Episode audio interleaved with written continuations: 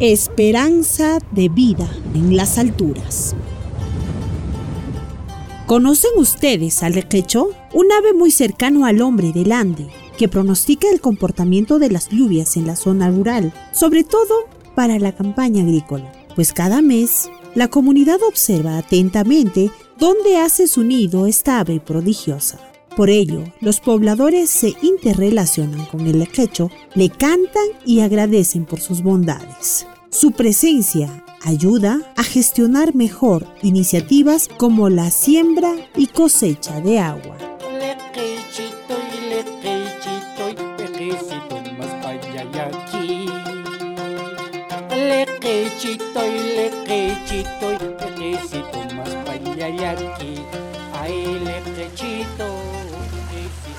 Entonces se preguntarán, ¿qué relación tiene esta ave con el agua y la agricultura? Onda Azul llegó hasta la comunidad de Checa, en la provincia de El Collao, en la región de Puno. Para conocer esta experiencia, dialogamos con el ingeniero Claudio Ramos Vera, coordinador local de Puno, sobre el proyecto Pachayatiña Pachayachay, que significa saber el tiempo, conocer el espacio. Es un señalero que eh, su comportamiento en los diferentes pisos ecológicos debe ser observado por el productor y de acuerdo a eso los productores pueden pronosticar si será un año lluvioso, normal o de secano. Y eso se observa, digamos, en, el nido del lequecho. El nido del lequecho, si es en el hoyo, significa que será un año de sequía. Si es en la pampa, un año normal. Y si es sobre los mogotes, será un año de lluvia.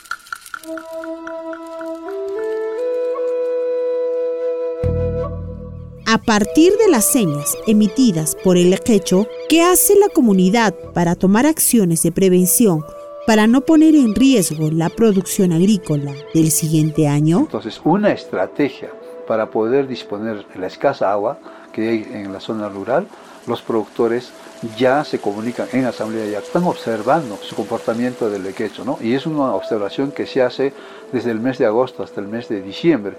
Y de acuerdo a eso, los productores toman las precauciones del caso. En este caso, lo que es la cosecha de agua y en otros lugares la siembra, ¿no? El lequecho cuando está en los meses de octubre, noviembre, si es que está en los hoyos o en pampa, ya es un indicador de que va a haber escasas lluvias. Por lo tanto, los productores tienen que tomar todas las precauciones del caso para juntar agua. Según datos estadísticos del Ministerio de Desarrollo Agrario y Riego, en la región Puno tiene una brecha amplia de más del 95% de tierras cultivables que no son irrigadas. En ese contexto, el proyecto Pachayatini se enfocó en trabajar en las zonas altas. Eh, siendo el sur del altiplano una zona eh, semiárida, donde la disponibilidad de agua es escasa y además la agricultura específicamente de secano, los productores necesitan acopiar agua ¿no? para poder eh, utilizarlo en los viveros o huertos familiares, los cuales le pueden dar, digamos, hortalizas para contribuir a la seguridad alimentaria.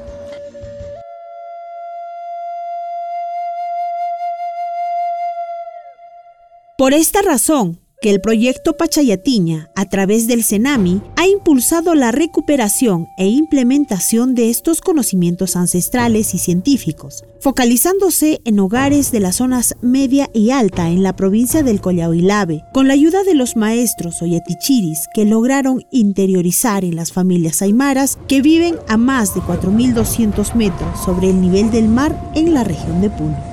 El principal conocimiento ancestral recuperado es la siembra y cosecha de agua, que consiste en el aprovechamiento de la infraestructura natural ya existente en las zonas altas, como son las cochas que vienen siendo intervenidas para mejorar su sostenibilidad.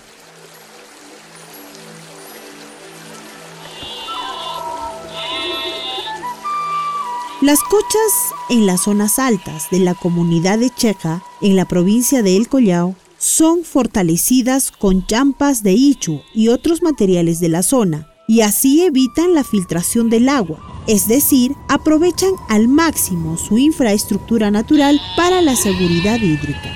Por otro lado, en las zonas más bajas se acopian y cosechan el agua, en este caso mediante la chorrera, es decir, un sistema de tubos conectados a las calaminas de la vivienda que van luego a un pozo para juntar el agua. Me llamo Isabel Gómez Ajahuana y Atichiri del distrito de Ilave, Sonaimar. Primero he coordinado con las autoridades pidiendo permiso y luego no era fácil, era muy difícil. Primero teníamos que ganar la confianza, luego tenemos que tener esa confianza con su familia para que las hermanas o hermanos focalizados decidir en cumplimiento de este proyecto, en, ese, en cosecha de agua, y varias actividades. Una de las beneficiarias con este proyecto es la familia de Olga Ticona Ticona, que vive en la comunidad de Checa en la provincia Colyabina. Su actividad económica principal hasta antes del proyecto Pachayatiña era la producción de chuño y tunta, alimentos elaborados durante las heladas que llegan a alcanzar los menos 15 grados bajo cero. Mi nombre es Olga Ticona Ticona. Con mi esposo y con mis hijos nos dedicamos a la producción de tunta y chuño, pero con el proyecto Pachayate hemos mejorado nuestra calidad de vida ya que contamos con un biohuerto que produce mensualmente hortalizas, algunas frutas y vegetales que nos sirve para nuestro consumo. También llevamos productos para vender en las ferias gracias a la cosecha de agua por chorrera. Isabel, como Yatichiri, sensibilizó a las familias sobre los beneficios que traería este proyecto futuro. En el caso de Olga Ticona y su familia, les orientó a diseñar su propio mapa parlante, es decir, cómo querían ellos verse a futuro. Donde la hermana Olga ido primera vez, yo tenía que concientizar a la familia teníamos que trabajar primero, proyectarse sobre dibujar su mapa parlante, futuro y presente también. Y en eso ellos se han proyectado mejorar su vida y llegar a una condición de vida mejorada, ¿no? Entonces, eh, siempre pensando en la seguridad alimentaria, siempre pensando en cosecha de agua, para, porque todos sabemos agua es vida.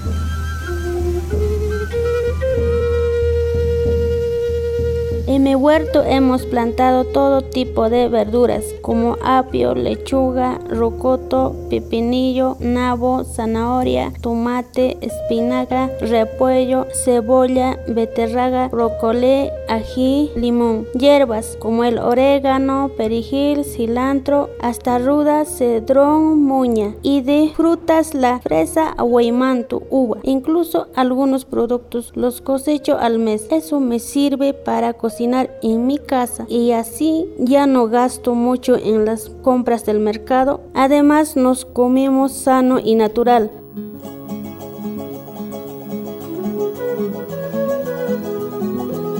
Los objetivos alcanzados en la zona Aymara le permite a Isabel Gómez como Yatichiri sentirse satisfecha por ver que Olga y otras familias de las zonas media y alta de Ilave mejoren su calidad de vida, tal como plasmaron su futuro en el mapa parlante que ellos mismos diseñaron. La hermana Olga queda satisfecha por lo que ha cumplido con el proyecto Pachayatiña las actividades. Ella ya no tiene mayor gasto en su familia, ya no compra verduras, ya no compra fertilizantes, ya no compra pesticidas para fumigar contra plagas y enfermedades. Ella eh, ya ha abaratado los gastos porque ella más antes llevaba el dinero al mercado y ahora ya no, sino que ella misma ya tiene, naturalmente ya tiene. Entonces eso ella valora y está satisfecha y quiere compartir también a otros hermanos que pueden llegar a ese, así sentirse mejor y para vivir feliz así naturalmente en la seguridad alimentaria. Actualmente, los sabios de las zonas rurales se vienen reuniendo periódicamente para comentar la comunicación que tuvieron con la naturaleza, acciones que se siguen practicando desde sus ancestros. Hemos formado un grupo paranca donde voluntariamente los sabios de los cuatro distritos, no solamente de los cuatro distritos, sino ya se han integrado de Yungui y otras provincias y que también sistemáticamente se vienen integrando los productores, cada domingo nos reunimos y ahí hacemos el pronóstico del clima del tiempo y lo difundimos por los medios de comunicación. Cada sabio eh, expone digamos, el pronóstico de acuerdo a los indicadores en cada periodo que existen. Con esta experiencia del poblador andino y su comunicación con la naturaleza, queda claro que se mantienen vigentes los conocimientos ancestrales como el vínculo con el lequecho y otros elementos de la flora y fauna para el aprovechamiento de la infraestructura natural a fin de garantizar la sostenibilidad hídrica anticipándose a las futuras adversidades del cambio climático podcast producido por Radio Onda Azul y el proyecto Infraestructura Natural para la Seguridad Hídrica.